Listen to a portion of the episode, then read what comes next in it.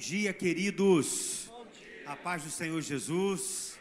Bom retornar aqui a essa igreja tão abençoada, tão acolhedora. Estive aqui no ano passado e eu me senti tão em casa, irmãos, que eu acabei voltando.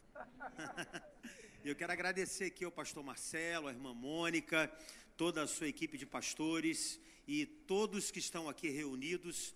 Muito obrigado pelo privilégio de poder retornar aqui e mais uma vez ser um instrumento, um canal de bênção. Rever meu amigo, profeta do fogo, o profeta Elias, está aqui, ó, esse homem de Deus, homem que manda fogo, é, sua esposa, Deus abençoe. Agradecer a todos que estão aqui. Rever a Lívia. A Lívia congregou comigo lá no início, quando eu me converti, assim, nos meus primeiros passos ali no Centro Evangelístico Internacional de Alcântara. A Lívia congregava lá. E eu estou muito feliz, Lívia, pelo seu testemunho, por tudo aquilo que eu estou ouvindo aqui. Deus te abençoe, Deus abençoe a sua casa, Deus abençoe a sua família. Muito interessante isso, enquanto o pastor orava por você aqui, é, é, o Espírito de Deus falava comigo, tá vendo? Olha, você chegou tão pequeno lá na, na igreja, a Lívia já era minha serva, e você chegou como um bebê, né? E olha como eu cuidei de você durante todos esses anos, né? Então assim será também na vida da Lívia, assim também será os filhos, assim também será aquilo que eu vou confiar a ela, eu também vou estar cuidando, como eu cuidei Aleluia. de você. Então creia que o Senhor estará cuidando de todas as coisas, vai ser uma bênção e os filhos glorificarão o nome do Senhor.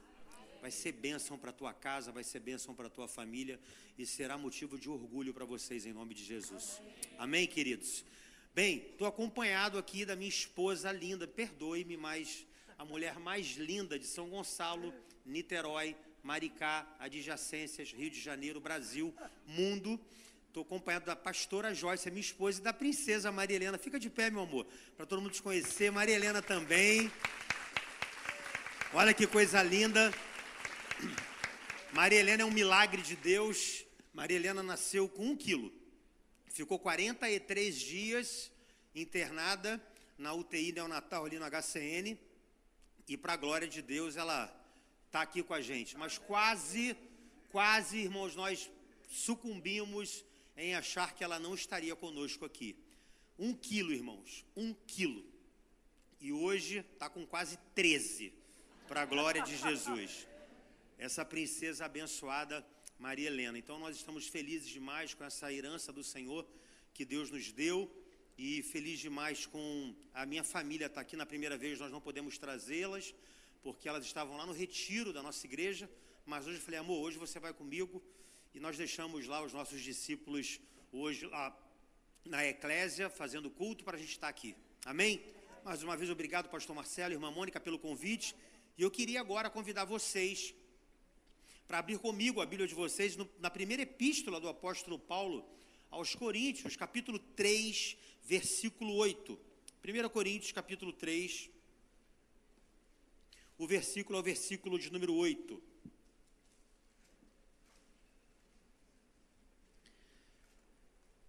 Glória a Deus.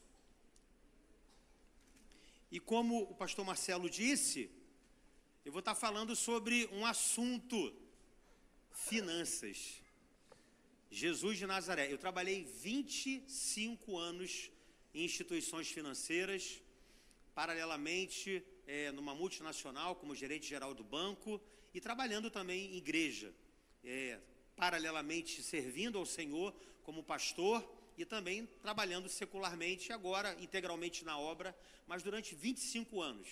Eu trabalhei em vários bancos e falar de finanças e falar do reino de Deus é uma coisa que eu gosto muito. Então eu tenho certeza que o Senhor vai falar muito ao teu coração. Agora, quem está preparado para ouvir o que Deus quer falar, diga amém. amém. Você está preparado mesmo, meu irmão? Você está preparado para ouvir o que Deus quer falar? Porque talvez você chegou aqui querendo ouvir aquilo que você quer ouvir, mas Deus quer falar com você. Amém? Amém. Então, como eu faço da minha igreja, como eu sou pastor local, eu não sou pastor itinerante, então você vai colocar aí o teu cinto de segurança. Coloca aí o teu cinto de segurança agora que nós vamos decolar. Né? E se houver algum tipo de problema no ar, né? máscaras cairão. Primeiro você vai colocar em você, para depois você colocar no outro. porque a gente vai voar agora em nome de Jesus, nós vamos decolar. Amém? Diz assim a palavra do Senhor: O que planta e o que rega tem um só propósito, e cada um será recompensado de acordo com o seu próprio trabalho. Todos juntos, vamos repetir, todos juntos, vamos ler juntos? No 3, 1, 2, 3. O que planta e o que rega tem um só propósito, e cada um será recompensado de acordo com o seu próprio trabalho. Pai, muito obrigado. Te agradecemos, pastor Marcelo já orou, e eu quero aqui apenas orar, Senhor, para que o Senhor fale aos nossos corações de acordo e segundo aquilo que o Senhor já estabeleceu para esse domingo de manhã, Senhor. Nós oramos, te agradecemos mais uma vez no nome de Jesus. Amém, amém. e amém. Eu queria falar nessa manhã sobre mordomos de Deus. Nós somos mordomos de Deus. Quem é mordomo de Deus aqui, por favor? Deixa eu ver sua mão levantada. Glória a Deus por isso. Eu sempre tenho perguntado algo na minha igreja, e hoje eu quero perguntar aqui na Batista Memorial, no Jardim Catarina. É, quem quer uma vida abençoada aqui, levanta a mão. Quem quer uma vida abençoada? Uma vida abençoada mesmo. Levanta a tua mão e deixa eu ver. Todo mundo aqui quer uma vida abençoada. Glória a Deus. Todo mundo aqui quer uma vida abençoada. Eu nunca, eu nunca vi, gente, na minha igreja ou em algum lugar que eu vá, que todo mundo querer uma vida desgraçada. Ah, eu quero uma vida desgraçada. Eu quero uma vida sem graça. Eu, eu, não, eu não quero uma vida abençoada, eu quero uma vida desgraçada, eu quero uma vida maldita. Ninguém, ninguém acorda, ninguém quer começar um ano, ninguém quer começar um projeto, ninguém quer começar um alvo, um objetivo, dizendo eu quero uma vida desgraçada, eu quero uma vida é, maldita. Todos nós queremos uma vida abençoada. A verdade é que todos nós queremos uma vida abençoada. Você quer uma vida abençoada, você quer ter uma família abençoada, você quer ter filhos abençoados, você quer ter uma família abençoada. E se eu falar para você aqui nessa manhã que a bênção, ela é fruto e as sementes são os princípios de Deus.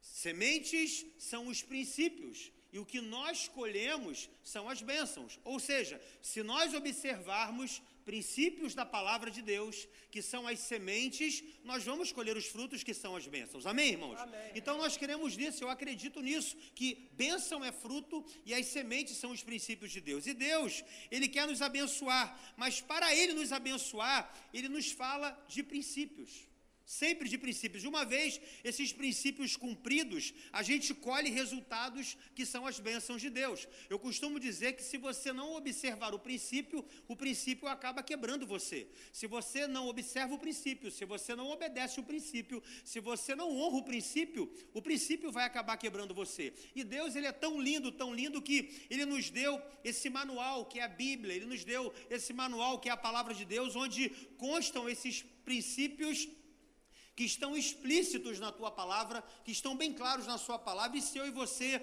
abraçarmos a bênção, vem como consequência. E eu queria falar aqui nessa manhã com vocês de uma área que muitas vezes nós temos o costume de colocar Deus fora dela. A grande verdade é que muitas vezes nós colocamos Deus fora dessa área, que é a área financeira nós costumamos colocar Deus fora dessa área. A gente convida Deus para o casamento, a gente convida Deus para cuidar das nossas enfermidades, a gente convida Deus para a questão dos nossos filhos quando as coisas não estão indo bem. A gente convida a Deus para proteger a nossa casa, a gente convida a Deus para a educação, para a instrução dos nossos filhos adolescentes. A gente pede ajuda, Deus me ajuda a lidar com essa situação. A gente pede ajuda a Deus e a gente convida a Deus para todas as áreas. São tantas áreas da nossa vida que nós convidamos a Deus, mas muitas vezes você não convida a Deus para a sua área financeira. Você não convida Deus, você não traz Deus para essa realidade. Você não traz Deus para fazer parte das suas finanças, convidá-lo para cuidar das suas finanças, para tratar das suas finanças. E a Bíblia, ela fala muito sobre esse assunto. Ela fala muito sobre esse assunto e ela tem muito para nos ensinar sobre esse assunto. Pra você ter uma ideia, eu fui fazer uma pesquisa. A Bíblia ela fala de 215 versículos sobre fé. Se você olhar a palavra de Deus, são 215 versículos sobre fé. Quando você vai ouvir a palavra de Deus, ou você vai estudar a palavra de Deus, a Bíblia fala de 218 versículos sobre salvação. Então a Bíblia fala de 215 versículos sobre fé. A Bíblia fala de 218 versículos sobre salvação. E a Bíblia vai falar de 2084 versículos sobre finanças. Vou repetir, irmão. A Bíblia fala de 215 versículos sobre fé. 218 versículos sobre salvação e fala de 2084 versículos sobre finanças. Jesus falou na sua palavra muito mais sobre finanças do que fé e salvação. E sabe, querido, eu tenho aprendido que, é, e eu tenho, tenho falado isso lá na igreja, que muitos pastores, infelizmente, acabam falando muito, acabam ensinando muito aquilo que Jesus ensinou pouco e acaba ensinando pouco o que Jesus ensinou muito. E eu falei na igreja esse ano que a gente vai ensinar muito o que Jesus falou muito. Se Jesus falou muito desse assunto, é sobre esse assunto que nós vamos falar. Né, nós estamos com algumas séries de mensagens lá na igreja sobre amigo de pecadores. Jesus andou com pecadores, nós vamos falar de andar com pecadores. Se Jesus falou sobre vida abençoada, sobre generosidade, nós vamos falar sobre generosidade. Então, nós estamos aprendendo e nós precisamos aprender isso de ensinar para a igreja o que Jesus ensinou muito e parar de ensinar para a igreja aquilo que Jesus falou pouco ou não falou absolutamente nada. E eu acredito que Jesus falou muito de um determinado assunto, eu preciso atentar para esse assunto. Como eu disse. Agora repita comigo: não é sobre finanças. Não é sobre finanças. É sobre o nosso coração. É sobre o nosso coração. Sempre quando Jesus fala de finanças na sua palavra, não é sobre dinheiro, não é sobre finanças, é sobre o coração. Lá em Mateus capítulo 6, versículo 21, você já ouviu isso? Jesus disse: Pois onde estiver o seu tesouro, aí também estará o seu coração. coração. Então, Jesus, Deus, ele quer que o nosso coração, e muitas vezes, para Deus ter o nosso coração, ele vai mexer aonde está o nosso tesouro. Entenda isso. Muitas vezes, para Deus ter o nosso coração, Ele vai mexer aonde está o nosso tesouro. E não tem como Deus transformar o meu coração se Ele não transformar a maneira como eu trato o meu tesouro. Permita-me usar uma frase aqui e é uma frase que a gente conhece muito bem, sabe? Muitas vezes a gente se converte, muitas vezes nós temos uma vida transformada, muitas vezes nós vemos para a igreja, nós temos um encontro com Deus, nós temos realmente uma conversão, mas eu tenho certeza, querido, que muitas vezes a nossa conversão, ela também tem que chegar no nosso bolso. Sabe, porque muitas vezes é todo se converte, mas o nosso bolso não se converte. Essa é a hora que ninguém dá glória a Deus. Essa hora que ninguém fala um amém. Mas, querido, a tua conversão, ela tem que chegar no bolso, tem que chegar da maneira como você trata seus recursos. E eu tenho que convidar Deus também para ser senhor dessa área.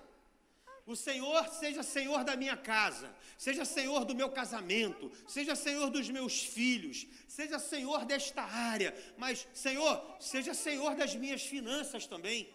Seja Senhor dos meus recursos também. E nós temos que viver essa vida abençoada. E hoje nós vamos falar disso. Como administrar bem aquilo que Deus nos emprestou. Peraí, pastor, deixa eu entender. Como administrar bem aquilo que Deus nos emprestou? Sim, irmão. Tudo que você tem, nada é seu. Tudo que você tem é emprestado. Tudo que você tem, Deus te emprestou. Deus não te deu. Para começar essa conversa aqui, você não recebeu nada de Deus de maneira dada. Tudo que você tem de Deus é emprestado. Quando Deus, lá em Gênesis, quando você olha a palavra de Deus, Deus coloca o homem no jardim e ele delega a sua criação. O homem diz: domine sobre tudo. É o que está lá em Gênesis. Mas quando você olha a Bíblia, acaba lá em Apocalipse, a Bíblia vai dizer que Deus está pedindo contas do homem com o que ele fez com a criação, com aquilo que ele deu. Ou seja, Deus em Gênesis ele dá, ele estabelece para que o homem domine, mas lá em Apocalipse Deus fala o seguinte: agora você vai prestar conta do que você fez com aquilo que eu te dei, com aquilo que eu te deleguei, com aquilo que eu coloquei na tua mão. Então, se Deus vai pedir conta de alguma coisa, é porque nós estamos aqui sendo mordomos de Deus. Tudo que Deus me deu, eu estou cuidando, mas não é meu, é de Deus para mim. Quem está entendendo isso aqui, por favor, diga amém. amém. Se existe um dono do universo, esse dono se chama Deus. E o Salmo 24, versículo 1 vai dizer que do Senhor é a terra e a sua plenitude, o mundo e aquele que nela habita. Então, quer ter alguém aqui que mora no planeta Marte, tem alguém que tem casa aqui em outro planeta? Não. Quem é do planeta Terra aqui, levanta a mão. Então, querido, se você mora aqui, tudo que você tem é de Deus, tudo que você tem é para a glória de Deus, tudo que você conquistou foi Deus que permitiu, tudo que Deus tem te confiado é Ele que tem estabelecido isso para a tua vida. Aleluia. Então, tudo que Deus tem nos dado é isso. Todos nós estamos aqui e eu tenho certeza que é bênção aquilo que Deus tem feito na nossa vida. Agora, a gente precisa aprender a administrar aquilo que Deus tem nos confiado. E aí está o problema, por quê? Porque muitas pessoas acabam não administrando bem aquilo que Deus tem confiado. Escute, Deus delega muito mais, confia muito mais para aquele mordomo que é fiel. Deus vai te confiar muito mais coisas se você for fiel. Deus vai te confiar mais bens se você for fiel. Deus vai te confiar muito mais coisas se você for uma pessoa fiel. E por que Deus faz isso, pastor? Porque Deus, ele é um dono sábio. Eu vou te dar um exemplo aqui para você entender como Deus pensa ou como nós pensamos. Eu não sei se tem algum empreendedor aqui, talvez tenha algum empreendedor aqui, algum empresário aqui. Você é dono de uma empresa, seja ela do tamanho que for, e aí você está precisando de um gerente lá para a tua empresa. E aí você começa a olhar pessoas para administrar a tua empresa. E aí você consegue uma pessoa lá, uma pessoa se apresenta para você nesse cargo de gerente e ela fala: Olha, eu sou um cara desorganizado, eu já quebrei três empresas como, de, como gerente. É, eu era gerente de vendas, não batia meta, é, mas eu estou aqui para me, me propondo a essa vaga abençoada que está na tua empresa. Eu quero ser o gerente da tua empresa. Aleluia. Você vai olhar para ele e vai dizer o quê? Você está. Eu, eu, eu, eu, jamais eu vou te admitir, meu irmão. Aí você vem, vem outra pessoa, o cara é gerente, está disponível no mercado, quer dar voos maiores, aí ele te apresenta o currículo, olha, fui o primeiro de venda em tal lugar, fui o primeiro de venda em tal lugar, só que agora eu quero uma, uma eu quero ser gerente, eu quero uma área de gestão, eu quero trabalhar agora com planejamento, com alvos e tal, fui primeiro lugar aqui, fui primeiro lugar aqui, fui primeiro lugar aqui, bati as metas, você pega as referências, aí você olha as referências dele, foi, teve ótimas referências nos lugares onde ele passou, o que, que você vai falar? É ele.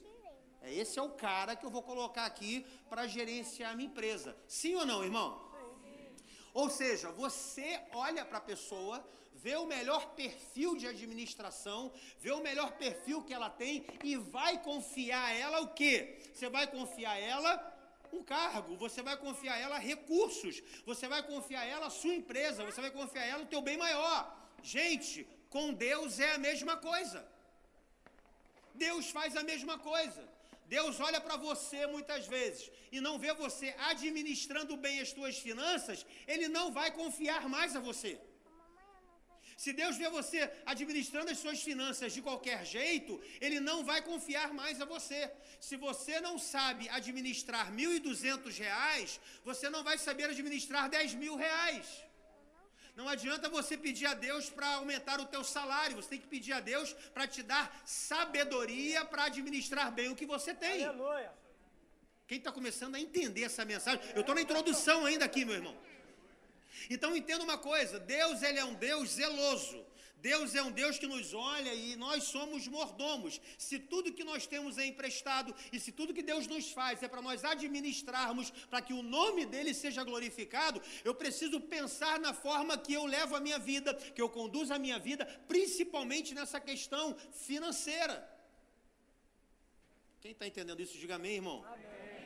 Então você pensaria dessa forma que eu estou pensando. Então entenda uma coisa: é a tua fidelidade vai atrair a multiplicação de Deus. A tua diligência vai atrair a multiplicação de Deus. A forma como você conduz as tuas finanças vai atrair a multiplicação de Deus. Na parábola dos talentos nós vemos isso. O princípio é esse: aquele que foi fiel no pouco, sobre o muito Deus vai colocar essa pessoa. Então é isso, irmão. Quando você é fiel no pouco, sobre o muito Deus te coloca. O que, que Deus está falando aqui? Se você cuida do que já tem, mais vai ser acrescentado para você. se você cuida com diligência, se você cuida com cuidado. E eu quero mais de Deus. Quem quer mais de Deus aqui, meu irmão? Quem quer mais de Deus aqui, levanta a mão. Eu quero mais de Deus. Então, querido, se você quer mais de Deus, você precisa aprender a ser mordomo de Deus a saber administrar o que Deus tem te confiado. Nós precisamos ser fiéis. E quanto mais fiel você é, mais Deus vai te conceder.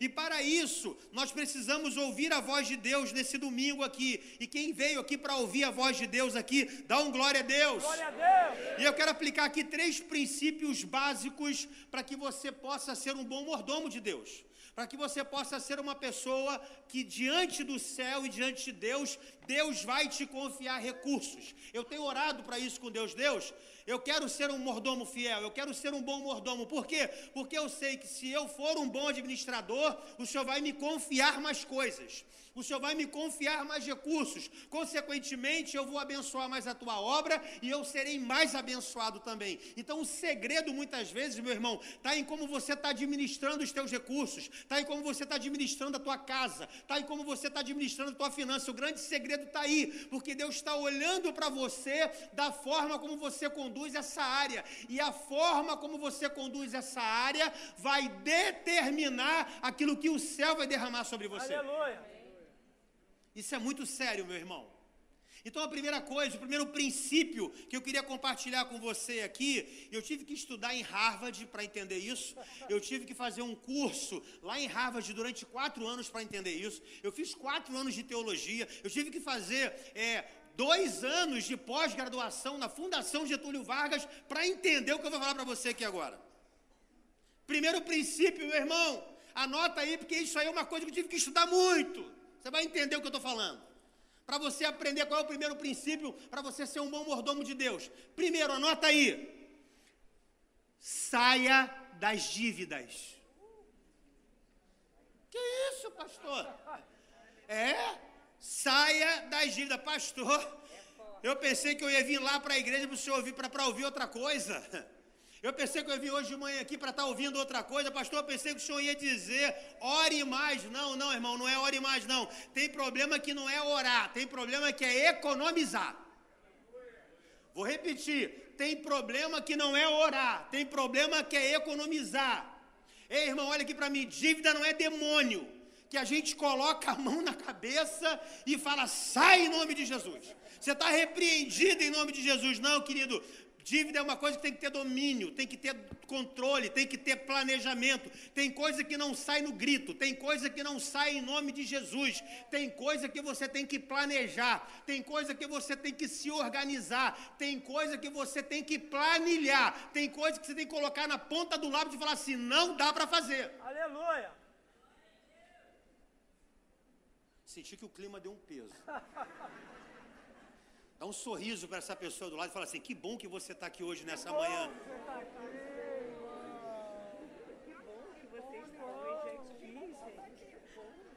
Ei, querido, olha aqui para mim.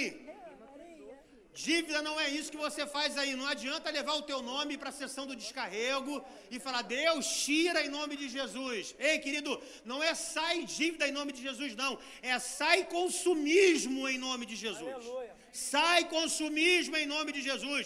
Sai aquilo que é supérfluo em nome de Jesus. Sai inconsequência em nome de Jesus.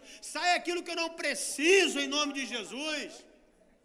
Irmão, viver nesse buraco chamado dívida não é o propósito de Deus. Não é a vontade de Deus para você. Deus não quer que você viva endividado. Deus não quer que você viva em dívida. Deus não preparou isso para você. Deus não quer que você fique endividado. Deus não quer que você viva em dívida. Quem está entendendo essa mensagem, que diga amém. Amém. Agora entenda uma coisa: saia da dívida. Por que eu tenho que sair da dívida? Porque dívida, meu irmão, também é escravidão. Vou repetir: dívida também é escravidão. Olha lá em Provérbios capítulo 22, versículo 7. O meu irmão vai me ajudar aqui, vai colocar. Olha o que está escrito em Provérbios 22, 7. O rico domina sobre o pobre, e o pobre toma emprestado, é servo do que empresta. Esse servo aqui no original, no Antigo Testamento, é escravo. É escravo. Essa palavra servo no original é escravo. Não, pastor, não concordo. Como não, irmão? Como é que você não concorda que dívida é escravidão? Tem casamento acabando por causa de dívida. Se você olhar em qualquer, em qualquer estatística, pastor Marcelo, em qualquer estatística, por que, que as pessoas estão se divorciando? Pasmem, não é por causa de adultério. Pasmem, as pessoas não estão se divorciando por causa da incompatibilidade de gênero, não tem nada a ver. As pessoas estão se divorciando por causa de dinheiro. As pessoas estão se divorciando por quê? Por causa de dívida. Pessoas estão se divorciando porque não aguenta mais o marido fazer dívida, não aguenta mais a mulher ser consumista. As pessoas estão se divorciando por causa de dinheiro. Como isso não é uma escravidão, irmão? Como isso não é algo ruim para a família? Se tem pessoas que estão, se tem casamento acabando por causa disso, se tem pais de algumas famílias que estão indo embora por causa disso, a paz no lar por causa das dívidas foi embora há muito tempo, a serenidade na casa, a serenidade no lar, a serenidade da família foi embora por causa da dívida, relacionamentos rompidos por causa de dívida. Relacionamentos entre pais e filhos, relacionamento entre, entre irmãos. Por quê? Por causa de dívida, pegou dinheiro, não pagou. Relacionamentos rompidos por causa disso. Tem gente vivendo em depressão por causa de dívida. Tem gente dopada, dormindo dopada. Por quê? Porque está endividada e não sabe como sair. Tem gente que não consegue mais dormir por causa de dívida. Pessoas vivendo em profundas angústias por causa de dívidas. Pessoas que não conseguem mais dormir, pessoas que não conseguem mais ter o teu dia, pessoas que não conseguem mais ter o seu relacionamento, por quê? Porque elas estão endividadas. Pessoas estão vivendo em profundas angústias, por quê? Por causa de dívidas tomando remédio controlado, como eu disse aqui, gente, por causa de dívida, vivendo dopada por causa de dívidas. Gente, que palavra infernal é essa chamada dívida? Como isso não é escravidão? Dívida é algo que escraviza e o negócio vai crescendo, vai se avolumando, vai virando uma bola de neve. Esse negócio de cartão de crédito você paga o mínimo. Meu irmão, no dicionário, um dos significados da palavra desgraça é pagar o mínimo do cartão. Olha lá, lá no dicionário. Vai lá, no, vai lá na letra D, procura desgraça. Aí tá assim: pagar o mínimo do cartão. Coisa desgraçada é você pagar o mínimo do cartão. Irmão, pelo amor de Deus. É verdade ou não é, irmão? Sim ou não? Sim.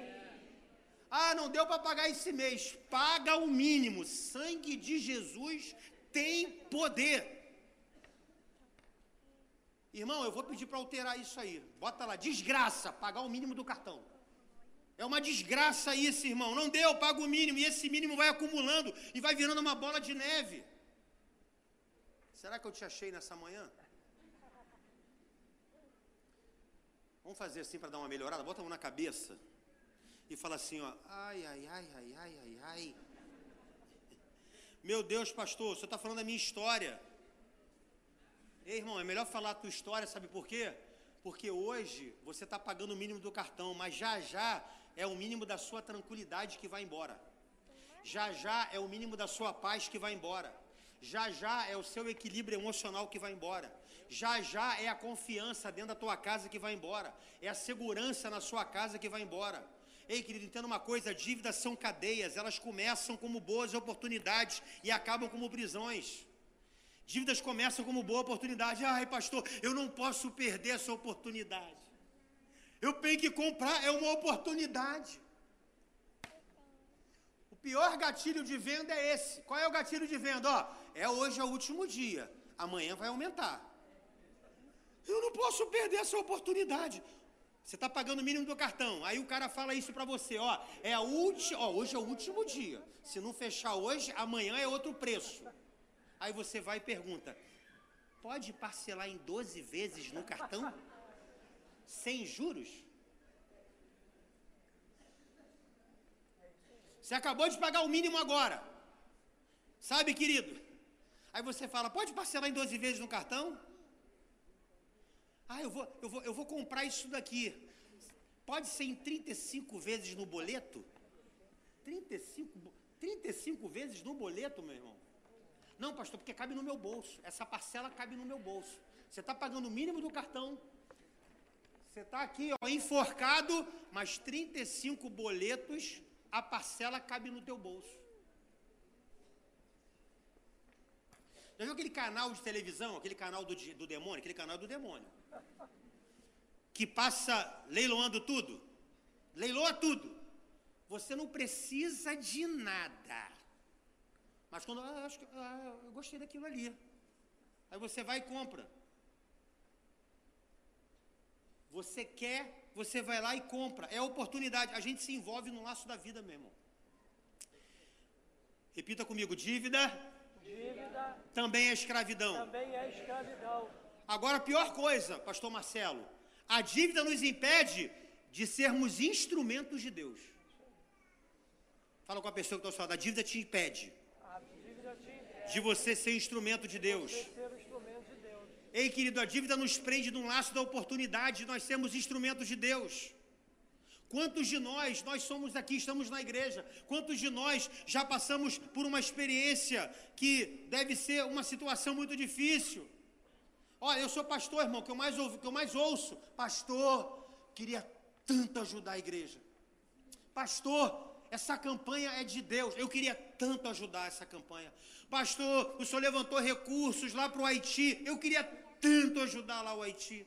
Pastor, o senhor está levantando recursos para ajudar o missionário Sidney, a missionária Elaine, que estão lá no Sergipe. Ah, pastor, eu queria tanto ajudar.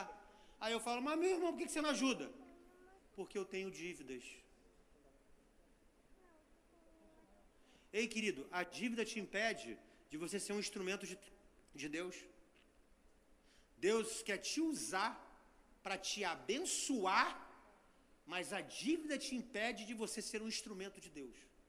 Muitas vezes você é tocado, muitas vezes o Espírito Santo te toca aí, para você abençoar uma jornada na igreja, para você abençoar um projeto da igreja, para você abençoar uma campanha na igreja, para você abençoar um desafio que o pastor coloca aqui que a igreja está precisando, para você ofertar na igreja.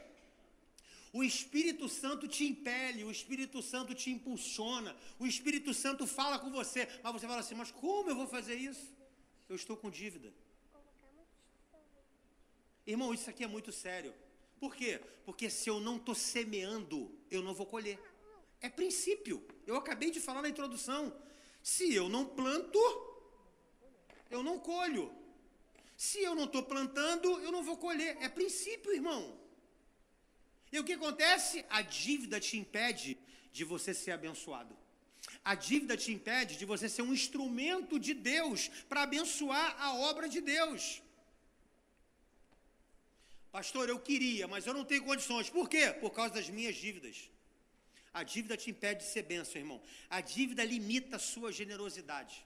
A dívida limita a sua possibilidade de ser um canal de transformação para a vida daqueles que Deus quer transformar. Às vezes, como eu disse, o Espírito Santo até te toca. Você sente movido e cooperar com aquilo, mas o endividamento empata você. Outra coisa, que você precisa sair da dívida, a dívida é uma maldição. Fala com a pessoa que está ao seu lado, a dívida é uma maldição. A dívida é uma maldição. Irmão, vamos falar com raiva. A dívida é coisa maldita. Irmão, pelo amor de Deus, fala com raiva aí. A dívida é algo maldito. A dívida é maldição, irmão. Pastor, é bíblico, é bíblico. Olha lá em Deuteronômio, capítulo 28, versículo 43 e 44. Olha o que Moisés está falando sobre as maldições. Olha o que Moisés está falando.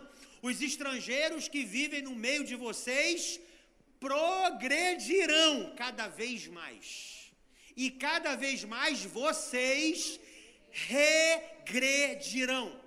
Eles lhe emprestarão dinheiro, mas vocês não emprestarão a eles. Eles serão cabeça e vocês serão cauda. Repita comigo: maldição. O que, que Moisés está falando aqui, querido? Vocês serão eternamente devedores. Que, que é isso, irmão? Está amarrado em nome de Jesus. Está repreendido em nome de Jesus. E não adianta você amarrar, irmão. Vocês serão devedores, maldição, opressão espiritual. E como isso não é espiritual, pastor? Eu quero quebrar isso na sua vida, irmão. Sabe o quê? Pelo poder do nome de Jesus. Eu quero declarar hoje que eu vim aqui nessa manhã, por quê? Porque chaves irão virar na sua Aleluia! cabeça, chaves irão virar no teu coração. A partir de hoje você vai dizer assim: chega, não vou fazer mais dívida, não vou gastar de uma forma inconsequente, não vou gastar com aquilo que é supérfluo. A partir de hoje eu não recebo essa maldição. Senhor, me dá estratégias para me sair dessa situação. Eu não quero mais viver assim, eu não quero mais essa maldição. Ei, querido, deixa eu falar uma coisa para você. Talvez você esteja aqui nessa manhã. Se você é lavado e remido no sangue do Cordeiro, não aceite essas questões que muitas pessoas falam. Ah, mas teu pai era assim. Teu pai, ah, o negócio que teu pai abria, falia. Todo mundo que. ah, o negócio que o teu pai metia a mão não dava certo. Olha sua mãe, tua mãe tentou fazer um monte de coisa, aí não deu certo. A tua vida vai pelo mesmo caminho, a tua vida não vai pelo mesmo caminho. Você é lavado, remido no sangue do Cordeiro. Você é mordomo de Deus. Você administra agora os recursos do teu pai. O que você precisa fazer é uma reeducação financeira, é uma mudança de cultura, é uma chave que tem que virar dentro de você. Você precisa agora entender como as coisas funcionam para que você possa receber mais, entender o princípio da palavra de Deus. Então não aceite, querido, na tua vida, que nenhum dardo inflamado venha, que nenhuma seta do inferno venha com você dizendo que na tua família ninguém deu certo, você não vai dar certo, que na família de você todo mundo tentou abrir, faliu, você vai falir também. Eu quero declarar sobre a tua vida, sobre a tua vida não tem palavra de maldição, sobre a tua vida não tem palavra contrária. Por quê? Porque nós somos lavados, remidos no sangue do Cordeiro e através do sangue de Jesus na cruz do Calvário, ele levou sobre si toda a nossa maldição. Ele se fez maldito, maldito foi aquele pendurado no madeiro. Irmão, você está aqui hoje e o que você precisa é: eu preciso entender aquilo que eu ganho e aquilo que eu gasto. Eu preciso me, me, me equilibrar financeiramente para quê? Para que a bênção de Deus venha, para atrair o favor de Deus sobre a minha vida. Eu preciso ser um mordomo fiel, eu preciso ser um mordomo de Deus, eu preciso administrar bem os meus recursos. Eu não aceito essa maldição sobre a minha vida. Aleluia. Dívida é maldição, irmão. Dívida é maldição. Dívida é maldição. Pastor, quais são as causas da dívida? Eu tenho um negócio para pagar e não tenho dinheiro para pagar. Gente, é muito mais profundo do que isso. Sabe por quê? Porque tem gente que ganha X e gasta 2X. Tem gente que ganha 2x e gasta 10x. Irmão, escuta isso que eu vou falar para você. O maior número de pessoas que ganham na loteria, da noite para o dia, elas ganham uma quantidade milionária. Em pouco tempo a fortuna se desfaz. Como é que pode o cara gastar 100 milhões assim? Ganhou quanto? 70 milhões de reais. Acabou tudo. Tá zero de novo. Por quê, querido? Porque não é sobre finanças, é sobre o coração. Repita comigo, não é sobre finanças, é sobre é coração. sobre o coração. Quando a mente não muda, nada muda. Quando a mente não muda, nada muda. A questão não é quanto eu tenho, é como eu penso. A questão não é quanto eu tenho, é quanto eu penso.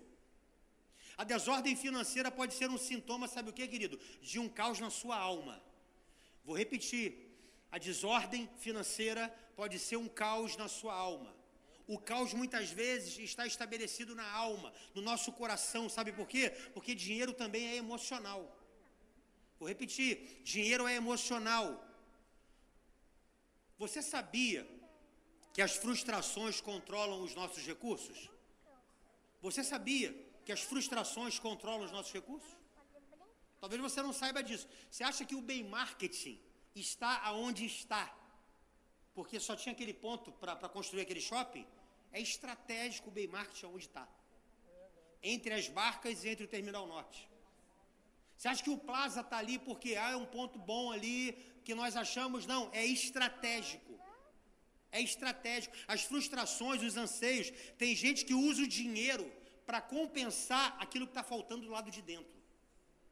Por quê, pastor? Porque muitas vezes, em outras palavras, como eu não sou, eu tenho que ter. Quem está entendendo isso, diga amém. Amém. Tem muitas pessoas que são frustradas e por ela não ser o que ela gostaria de ser, ela vai adquirir, ela vai ter. Por que, que você conhece pessoas que falam assim: ah, eu estava estressada, fui para o shopping. Aí voltou cheio de bolsa. Quem, quantos conhecem pessoas assim? Só levanta a mão assim, assim. Eu conheço, pastor. Tem gente que está levantando as duas. Se tivesse mais uma mão, levantava o pé. Eu conheço gente que é assim. Por quê, irmão? Porque as frustrações controlam as emoções. A pessoa está frustrada, e aí ela vai e joga tudo nisso. Meu irmão, isso aqui é muito forte. Quando tem algo desajustado aqui por dentro, eu tenho que ter para provar alguma coisa para alguém. Aí sabe o que acontece? Grava isso aqui, irmão. Uma vida de aparência. Tem um monte de gente vivendo uma vida de aparência. E qual é o problema da vida de aparência? Eu queria que você anotasse isso aí. Qual é o problema de viver a vida de aparência? Porque a gente gasta o que não tem para comprar o que não precisa, para mostrar para a gente que não sabe quem a gente é, uma pessoa que a gente não é. É uma vida de aparência, irmão. A gente confunde muitas vezes desejo com necessidade. A gente vai confundindo isso. Não é isso aqui que eu preciso, quando na verdade é um mero desejo. A gente vai trocando uma estabilidade a longo prazo por uma estabilidade a curto prazo. A gente vai adquirindo aqui e agora. E nós precisamos sair desse buraco. Como pastor? Pela renovação da mente. Romanos 12, versículo 2, irmão. Precisa, precisa renovar a tua mente para que você possa experimentar qual seja a boa, perfeita e agradável vontade de Deus. Transformação do meu pensamento, transformação do meu entendimento. Porque enquanto você não souber quem você é, o seu propósito em Deus, os seus recursos serão desperdiçados e não multiplicados.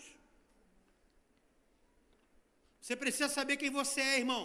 Pastor, então como eu saio desse buraco chamado dívidas? Primeiro, irmão, não tem atalho. Não tem atalho para você. Quer sair da dívida? Você vai ter que fazer sacrifício. Você vai ter que liquidá-las antes que elas liquidem você. Elimine-as antes que elas eliminem você. Eu me lembro de 2015, tá, minha esposa está aqui. Eu, tava, eu tinha acabado de sair do banco, tinha acabado de sair da empresa que eu estava, e eu falei, nós vamos ficar integralmente agora na obra. Isso foi em 2015, naquela crise de 2015. Eu era gerente de banco, irmão. Minha esposa estava acabando a residência médica dela e começando uma igreja no Culubandê. Eu falei, Joyce, vamos sentar hoje aqui em casa, a gente vai, vai reorganizar as nossas finanças. Irmão, nós cancelamos pelo menos naquela noite umas 10 contas. Ó, cancela isso, cancela isso, vamos cancelar isso aqui, isso aqui não precisa mais, precisa mais, é, agora vai ser supérfluo, isso aqui a gente gosta muito, eu também amo isso aqui, na época era Sky, eu falei, corta Sky, não tem mais como ter Sky, telefone convencional não se usa mais, tira isso aqui, essa garagem vamos entregar, corta a assinatura de jornal, cortei tudo. Me, me, me enquadrei novamente dentro de uma realidade nova que eu estava vivendo. O que, que acontece com muitas pessoas? Elas querem viver um padrão no qual elas não estão vivendo mais. Você vai se enrolar, meu irmão. Se desfaça do que preciso, meu irmão. Corte o que é supérfluo. Não se compare com o outro. Fala com a pessoa que está ao seu lado. Não se compara com o outro, meu irmão. Não se compare com o outro. Sabe qual é o nosso problema? E porque a gente faz dívida, a gente se compara com o outro. Pô, mas fulano fulano está indo lá no Rodogril para comer. Irmão, ele vai no Rodogril, amém, glória a Deus. Vai no churrasquinho do Culubandê. Se a tua realidade é churrasquinho do Culubandê, vai no churrasquinho do Culubandê. Se a realidade do irmão é Rodogril, glória a Deus pelo irmão. Não fica com inveja do irmão, não, irmão. Aprenda a ser feliz com menos. Gente, dá para a gente ser feliz com menos, mas a gente está inserido em um sistema que se alimenta do nosso endividamento. Ei, querido, olha aqui para mim. Se você vai, ah, pastor, eu quero ir para o Rio de helicóptero, por favor, me chama. Agora, se você vai de ABC, de Coesa, por favor, vá sozinho e vá na paz, vá em nome de Jesus. Mas que cada um viva a sua própria realidade, não se compare com o outro. Porque a pior coisa que existe é você se comparar com o outro. Sabe, tem gente que vai comprando também de uma forma exacerbada. Tem gente que vai comprando, vai comprando, vai comprando, vai comprando. É que você já entrou em alguma loja do Plaza Shopping? Você já entrou em alguma loja do Plaza Shopping que dizia assim: pare e pense. Você realmente precisa comprar isso? Alguém já viu isso, irmão? Seja sincero. Você vai entrar numa loja, aí tá assim, pare. Pense.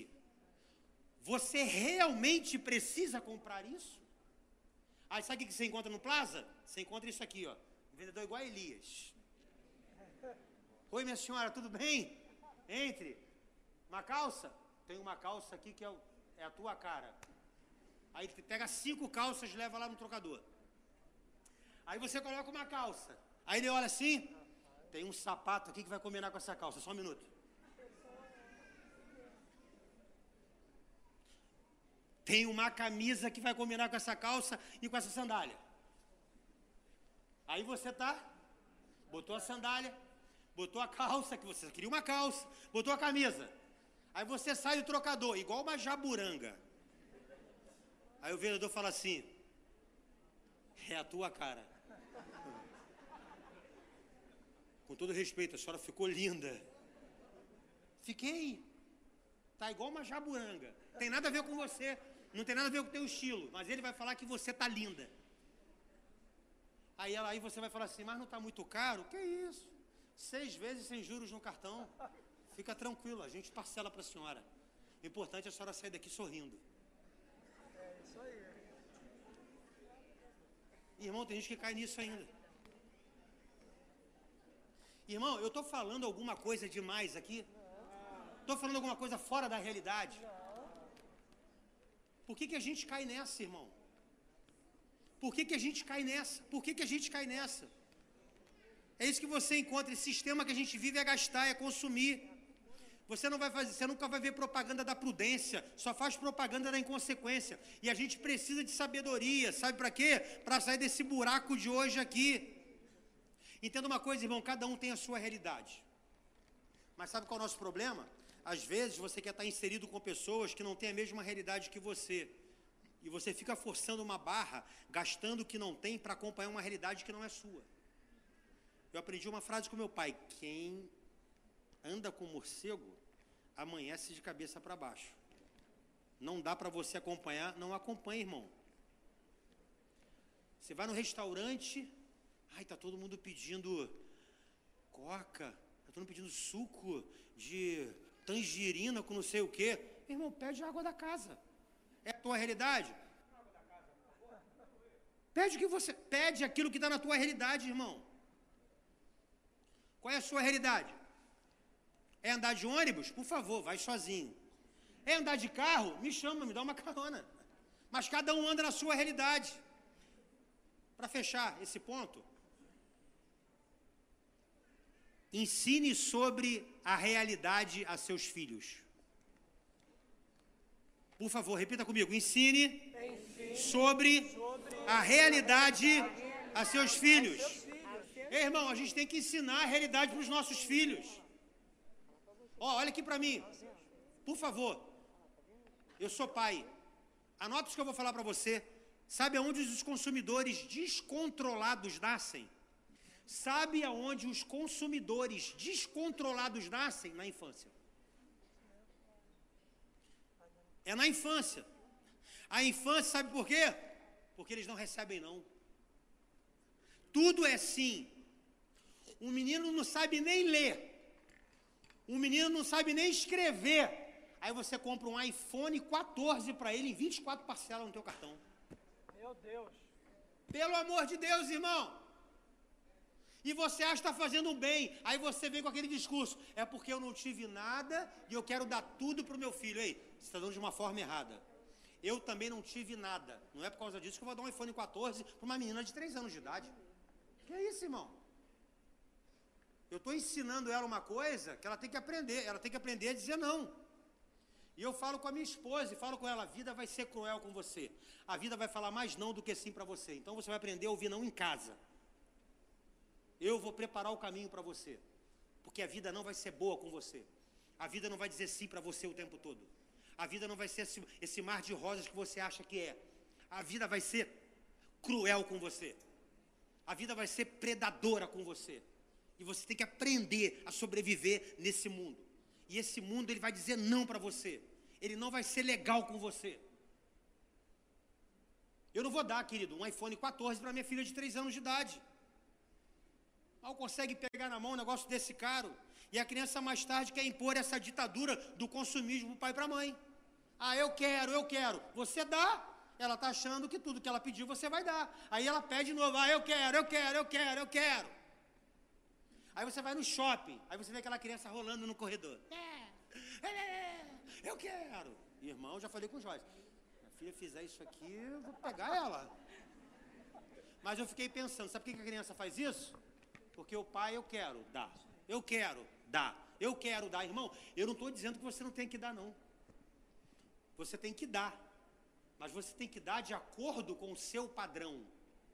Tem que dar de acordo com a sua realidade. Os teus filhos precisam saber a sua realidade.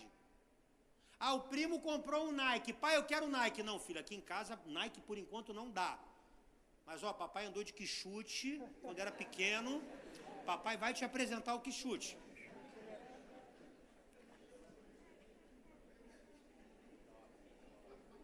Irmão, eu não fiz análise, não fiz psicologia, não, não, não fiz análise com, com psicóloga, não estou traumatizado e nem que chute eu tinha.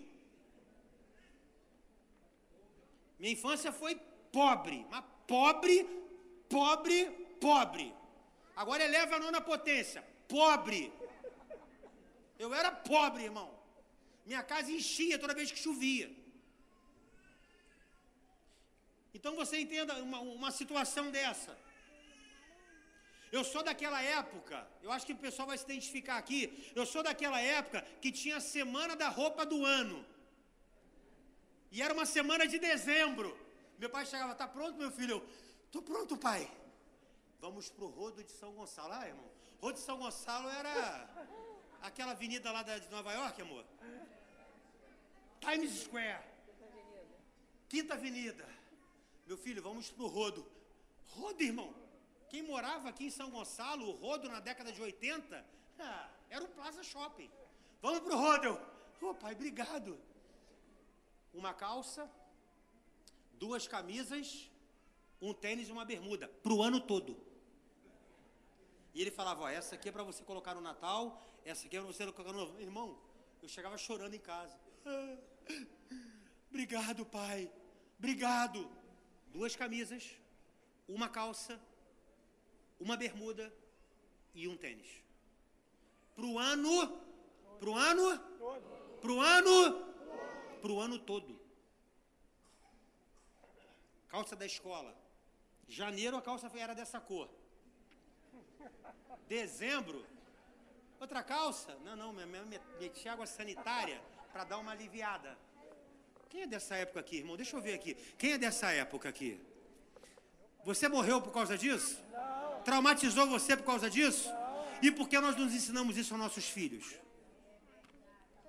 A gente precisa mostrar a nossa realidade para os nossos filhos, irmão. Tira o teu filho desse consumismo desenfreado. Não ensina para o teu filho isso. Você está você tá, você tá com uma bomba relógio dentro de casa. A gente precisa ter essa mentalidade, no nome de Jesus. E para terminar, segundo ponto, não dependa das pessoas. Fala com a pessoa que está do seu lado, não dependa das pessoas. Não dependa das pessoas. O que, que significa, pastor? Muitas pessoas são frustradas financeiramente porque colocam a culpa nas pessoas. Pessoas dependendo de outra. Ah, pastor, sabe que eu sou assim? Porque quando eu era adolescente, o cara está com 50 anos de idade. Porque quando eu era adolescente, o meu pai me prometeu um negócio. Eu estou esperando o negócio do meu pai até hoje. Você está colocando a culpa no teu pai até hoje, porque o teu pai não te deu um negócio, e aí você está falando que o teu insucesso é por causa do teu pai. Olha aí. Ah, pastor, sabe que eu estou assim? Porque a minha mãe me prometeu que ia pagar a minha faculdade. E aí minha mãe não pagou a minha faculdade. E para não ter pagado a minha faculdade, eu vivo nessa. Ei, querido, não dependa de pessoas. Dependa de você. Não dependa de pessoas. Ah, a culpa é da minha mãe. A culpa é do meu pai. A culpa é da minha esposa.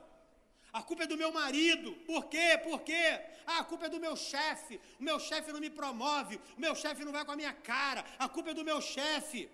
Ei, querido, para de culpar o outro, para de responsabilizar o outro. Ah, pastor, tudo vai se resolver quando eu assumir o que o meu pai falou que eu tenho que assumir. Quando os meus pais me colocarem naquele negócio, eu tenho certeza que eu vou dar certo. E eu estou esperando por isso. Há quanto tempo, irmão? Ah, já tem 25 anos que eu estou esperando. Que é isso, meu irmão? Está esperando para o negócio há 25 anos.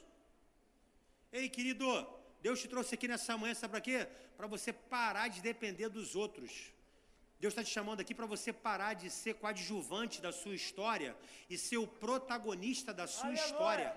Para você falar assim: eu vou correr atrás dos meus sonhos, eu vou correr atrás dos meus objetivos, eu vou correr atrás dos meus propósitos. O meu pai pode ser até uma bênção para a minha vida, e se ele for bênção, vai agregar, mas eu não vou depender dele 100% para resolver o meu problema. Eu tenho duas pernas, eu tenho, duas, eu tenho dois braços, eu tenho uma cabeça para pensar, eu vou correr correr atrás, eu vou em frente, eu vou seguir o meu caminho, eu vou seguir a minha estrada. Ah, pastor, mas eu estou desempregado. Desempregado sim, improdutivo não. Há uma diferença de você estar desempregado e você ser improdutivo, meu irmão. Você pode estar desempregado, mas você pode produzir, você pode empreender, você pode fazer coisas que você sabe fazer. Deus te deu habilidades, pega essa tua habilidade, produz em cima dessa tua habilidade, mas para de ficar culpando as pessoas, para de depender das pessoas. Para de se colocar nesse lugar de vítima. Ah, eu estou assim por causa de fulano. Eu estou assim por causa de ciclano. A minha vida não deu certo por causa de ciclano. Ei, a tua vida não deu certo porque você foi coadjuvante dela até agora. Mas a partir de hoje,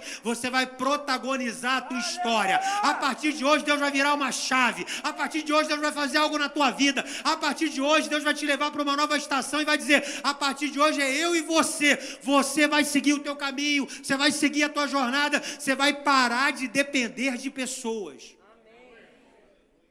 Irmão, eu tinha 14 anos de idade. Meu pai era separado da minha mãe. Eu queria morar com a minha mãe. Minha mãe falou assim: Você quer morar comigo? Você vai ter que trabalhar. Eu não tenho condições de sustentar você. Falei: Então eu vou parar, então eu vou estudar. Vou, vou estudar de noite e vou arrumar um emprego para trabalhar de manhã. Com 14 anos, irmão. Comecei a trabalhar. Se eu ficasse esperando meu pai e a minha mãe, eu ia morrer. Não ia. Por quê? Meu pai não tinha condições. Minha mãe não tinha condições.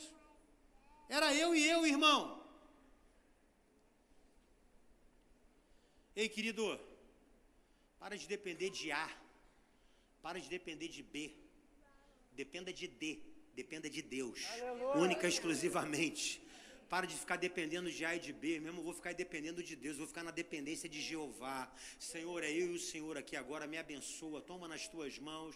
Eu quero parar com isso, irmão. Não sei se você está aqui, quem sabe você está aqui frustrado por promessas, quem sabe você está aqui frustrado porque prometeram coisas para você e você, numa boa intenção, ficou esperando acontecer, não aconteceu, isso te parou, isso te frustrou, isso paralisou você onde você está. Então, essa palavra hoje é uma palavra libertadora para você. A palavra de Deus para você nessa manhã é levanta. Essa palavra de Deus para você nessa manhã é se coloca de pé. Essa palavra de Deus para você nessa manhã é você vai começar a andar com as suas próprias pernas. Por quê? Porque maldito é o homem que confia no homem. Você vai aprender a confiar em Deus agora. Aleluia. Você vai andar em Deus, você vai andar de glória em glória, você vai andar em novidade de vida, você vai andar na dependência do Deus Todo-Poderoso. E para terminar essa mensagem, terceiro lugar, Quantos estão comigo aqui? Digam amém. amém. Seja generoso em dar. Fala com a pessoa que está do seu lado. Seja generoso em dar. Seja generoso em dar. Ei, querido, o bom mordomo de Deus, ele elimina dívidas, ele não se responsabiliza, ele não se responsabiliza os outros, ele não responsabiliza os outros, e por último, ele sabe ser generoso. E generoso na prática é o que Jesus disse lá em Lucas 6,38. Dê e lhes será dado. Como assim, pastor? Na, na matemática do céu é assim: quem tem 10 no meu reino dá 2 e fica com 8. Não é isso. Na matemática do reino, quem dá 10, quem tem 10 dá 2, não fica com 8. Por quê? Porque no reino de Deus, quem dá 10, quem tem 10 e dá 2, fica com 8, e o 8 que está na sua mão se multiplica porque ele entende como uma pessoa generosa. Porque só Jesus multiplica o pão que é repartido, querido. Olha aqui para mim, Jesus só multiplica o pão que é repartido. Aquele pão que o irmão disse aqui na generosidade, só foi multiplicado porque foi compartilhado. É isso que as pessoas não percebem, que vivem na igreja, que estão na igreja, que são servos de Deus. As coisas só são multiplicadas porque são compartilhadas. Por que, que as coisas não são multiplicadas na sua vida? Porque você não compartilha. Porque você não é uma pessoa generosa. Você não é um dizimista fiel, você ainda é aquele que acha que o Antigo Testamento não tem nada a ver com o Novo Testamento. Bíblia para mim, irmão, é de Gênesis a Apocalipse. Bíblia para mim é de Gênesis a Apocalipse. Tá entre Gênesis e Apocalipse é a palavra de Deus. Então, às vezes você acha que dízimo não é de Deus, dízimo é do Novo Testamento, dá quem quer. Dízimo é princípio. Dízimo você não dá, dízimo você devolve. Dízimo você entrega. Sabe, meu irmão, seja generoso em dar. O segredo muitas vezes é dar. A multiplicação não aconteceu para um capricho pessoal daquele menino que estava com aqueles cinco pães e dois peixes. A multiplicação não aconteceu por um capricho, não foi por algo pessoal, mas foi por um projeto maior. E toda vez que você compartilha, é por um projeto maior. Toda vez que você é generoso, é por um projeto maior.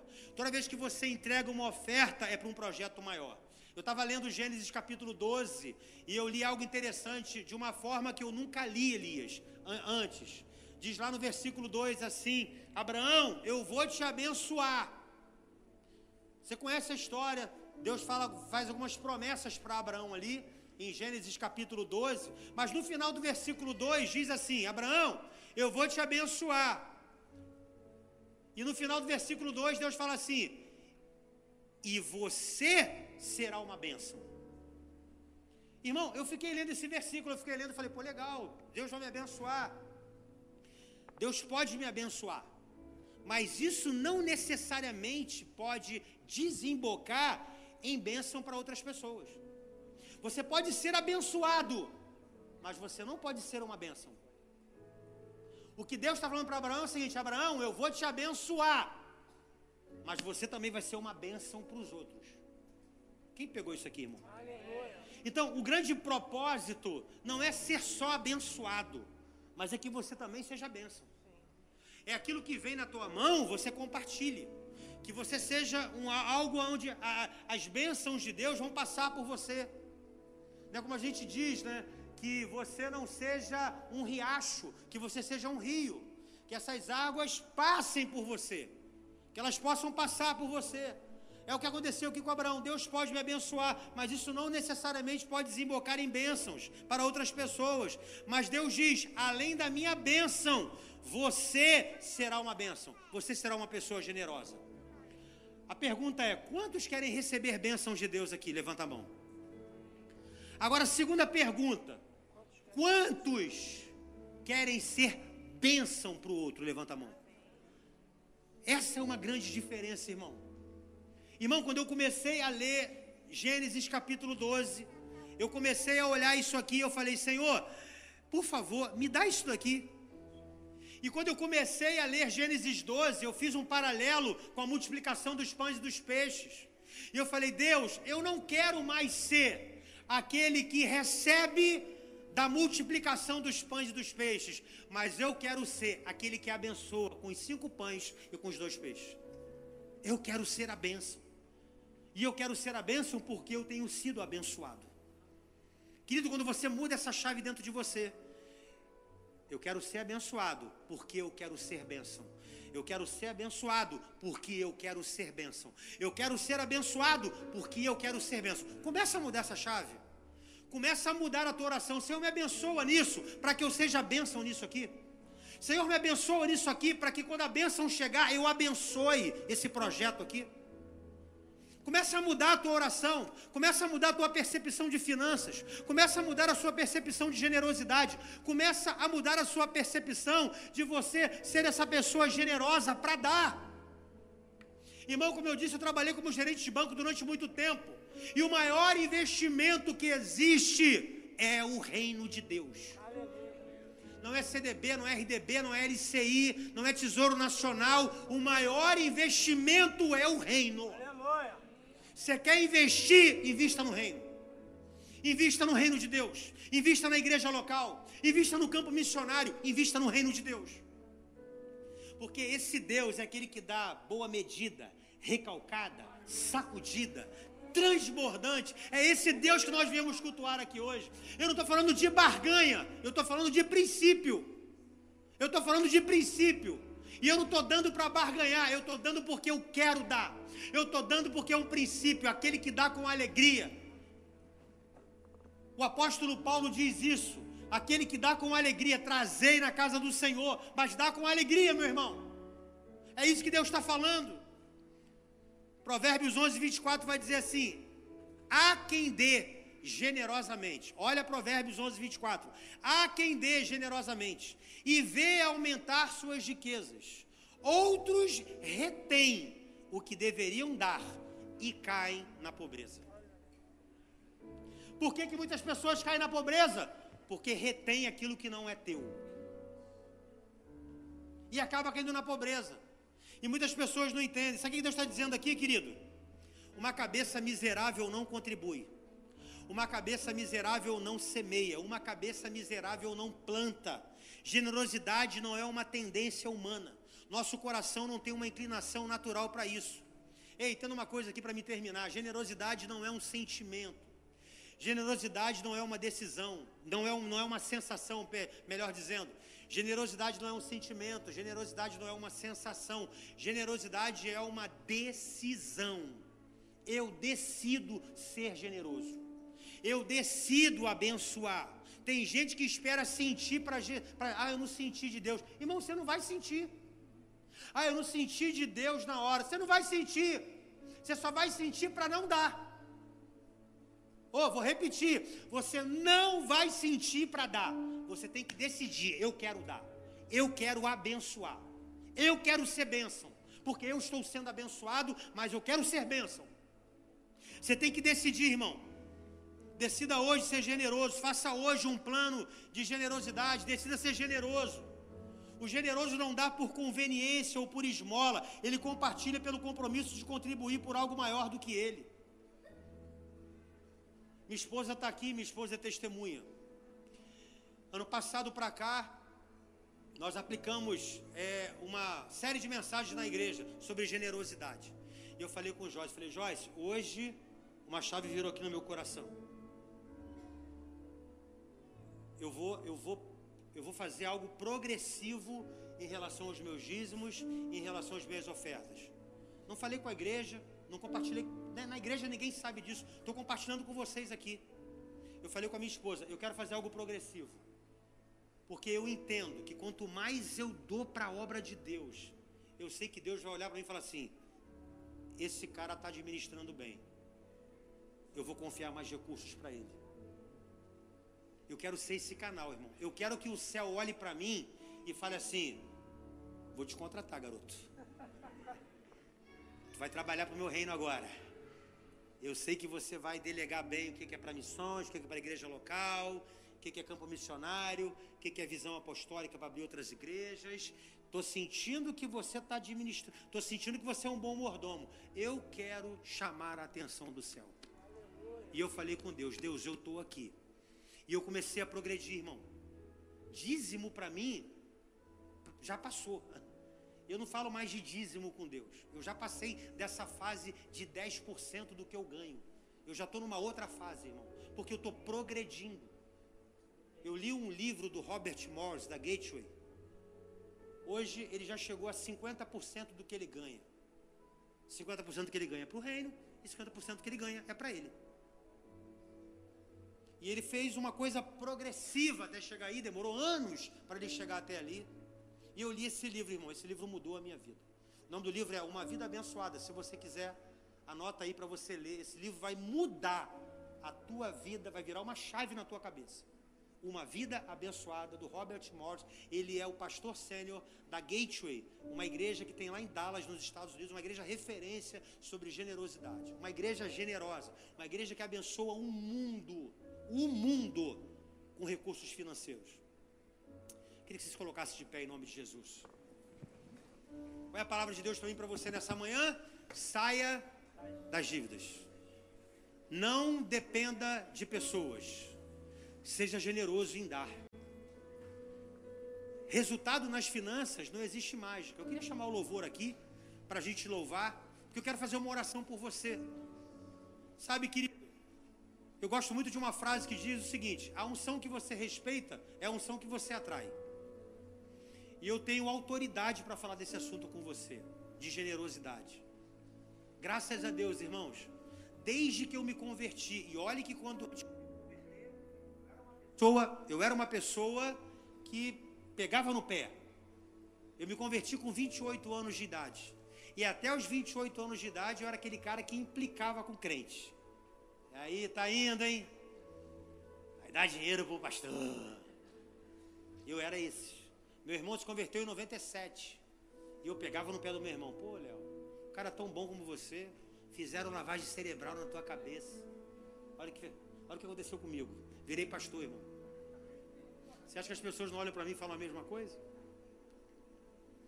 Mas desde que eu me converti, no dia 5 de fevereiro de 2001, num retiro espiritual de carnaval da igreja que eu me converti, eu nunca, repita comigo, nunca, eu nunca deixei de dizimar. Eu fiquei seis meses desempregado. Eu dava o dízimo do seguro-desemprego. Eu tenho autoridade para falar de finanças com você. Eu nunca, irmão, eu nunca deixei de dizimar. Nunca. Nunca. Rescisão de trabalho. 12 anos. Alegria de dar o dízimo da rescisão do trabalho. Participação nos lucros de um banco multinacional. Não era pouco. Eu tinha orgulho de dar, alegria de chegar lá e falar assim: Senhor, eu entrego meu dízimo ao Senhor. Obrigado. Continua me prosperando. Continua me abençoando. Sabe, querido? E eu falo isso, não é para me engrandecer, eu falo isso é para te encorajar a ter uma vida abençoada. Pastor, a sua vida é abençoada? Meu irmão, não sei. Mas o meu micro-ondas está lá 13 anos e não dá problema. Minha geladeira está lá desde que eu casei, não dá problema. meu sofá é o mesmo, minha televisão é a mesma. Eu tô, eu tô igual no deserto. Meu sapato parece que dura 40 anos. Talvez o teu sapato dure meses, o meu sapato dura anos. Porque a generosidade e a bênção não vem muitas vezes na, na mesma moeda, mas ela vem de outras formas. Então entenda isso. Eu sou muito abençoado. Eu tenho uma filha abençoada que estava na UTI. E hoje ela está aqui para a glória de Deus. Minha filha está falando inglês com três anos de idade. Eu sou muito abençoado. Tenho uma esposa que é médica, que me ajuda, que é pastora. Tem uma igreja que é uma igreja no Culubandê, mas uma igreja que cresce e cresce financeiramente. Cresce, abençoada. As pessoas entendem sobre generosidade, as pessoas entendem sobre finanças, as pessoas começam a fazer planejamento familiar para não gastar além daquilo que elas têm. Elas não fazem dívidas daquilo que elas não podem. Elas ensinam para os filhos a realidade de que elas vivem. Ei, querido, eu vim aqui para ser boca de Deus para você. Eu sei que talvez não é uma palavra que você vai sair daqui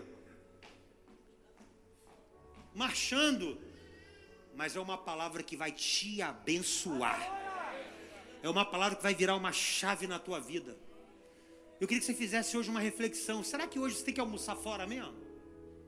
Será que hoje é dia de você almoçar fora? Quem sabe hoje é o dia de falar assim, meu amor, vamos fazer aquele arroz? Vamos, vamos, vamos guardar esse dinheiro aqui? Não está na hora da gente começar a refazer algumas coisas? Não está na hora da gente repensar em algumas coisas? Para quê? Para que você seja um instrumento de bênção. Eu quero tanto abençoar aquele projeto na igreja. Eu quero tanto abençoar aquele projeto na igreja. Quando nós falamos sobre generosidade, os adolescentes da minha igreja falaram assim: Pastor, sabe o que eu estou fazendo agora? Meu pai me dá todo final de semana para o podrão. Um podrão agora é para oferta da campanha do som. falei, Deus vai te abençoar, meu filho. Eu falei, você está comendo? Ele, não, pastor, estou indo para casa. Um podrão eu estou ofertando.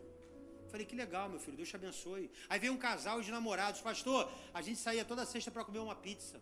Mas eu falei com a minha namorada: tem que comer pizza toda sexta-feira? A gente quer abençoar nas placas solares da igreja. A gente vai abençoar, pelo menos com uma pizza, pastor. Eu vou deixar de comer uma pizza. E a gente vai, a gente quer ser instrumento de bênção na igreja.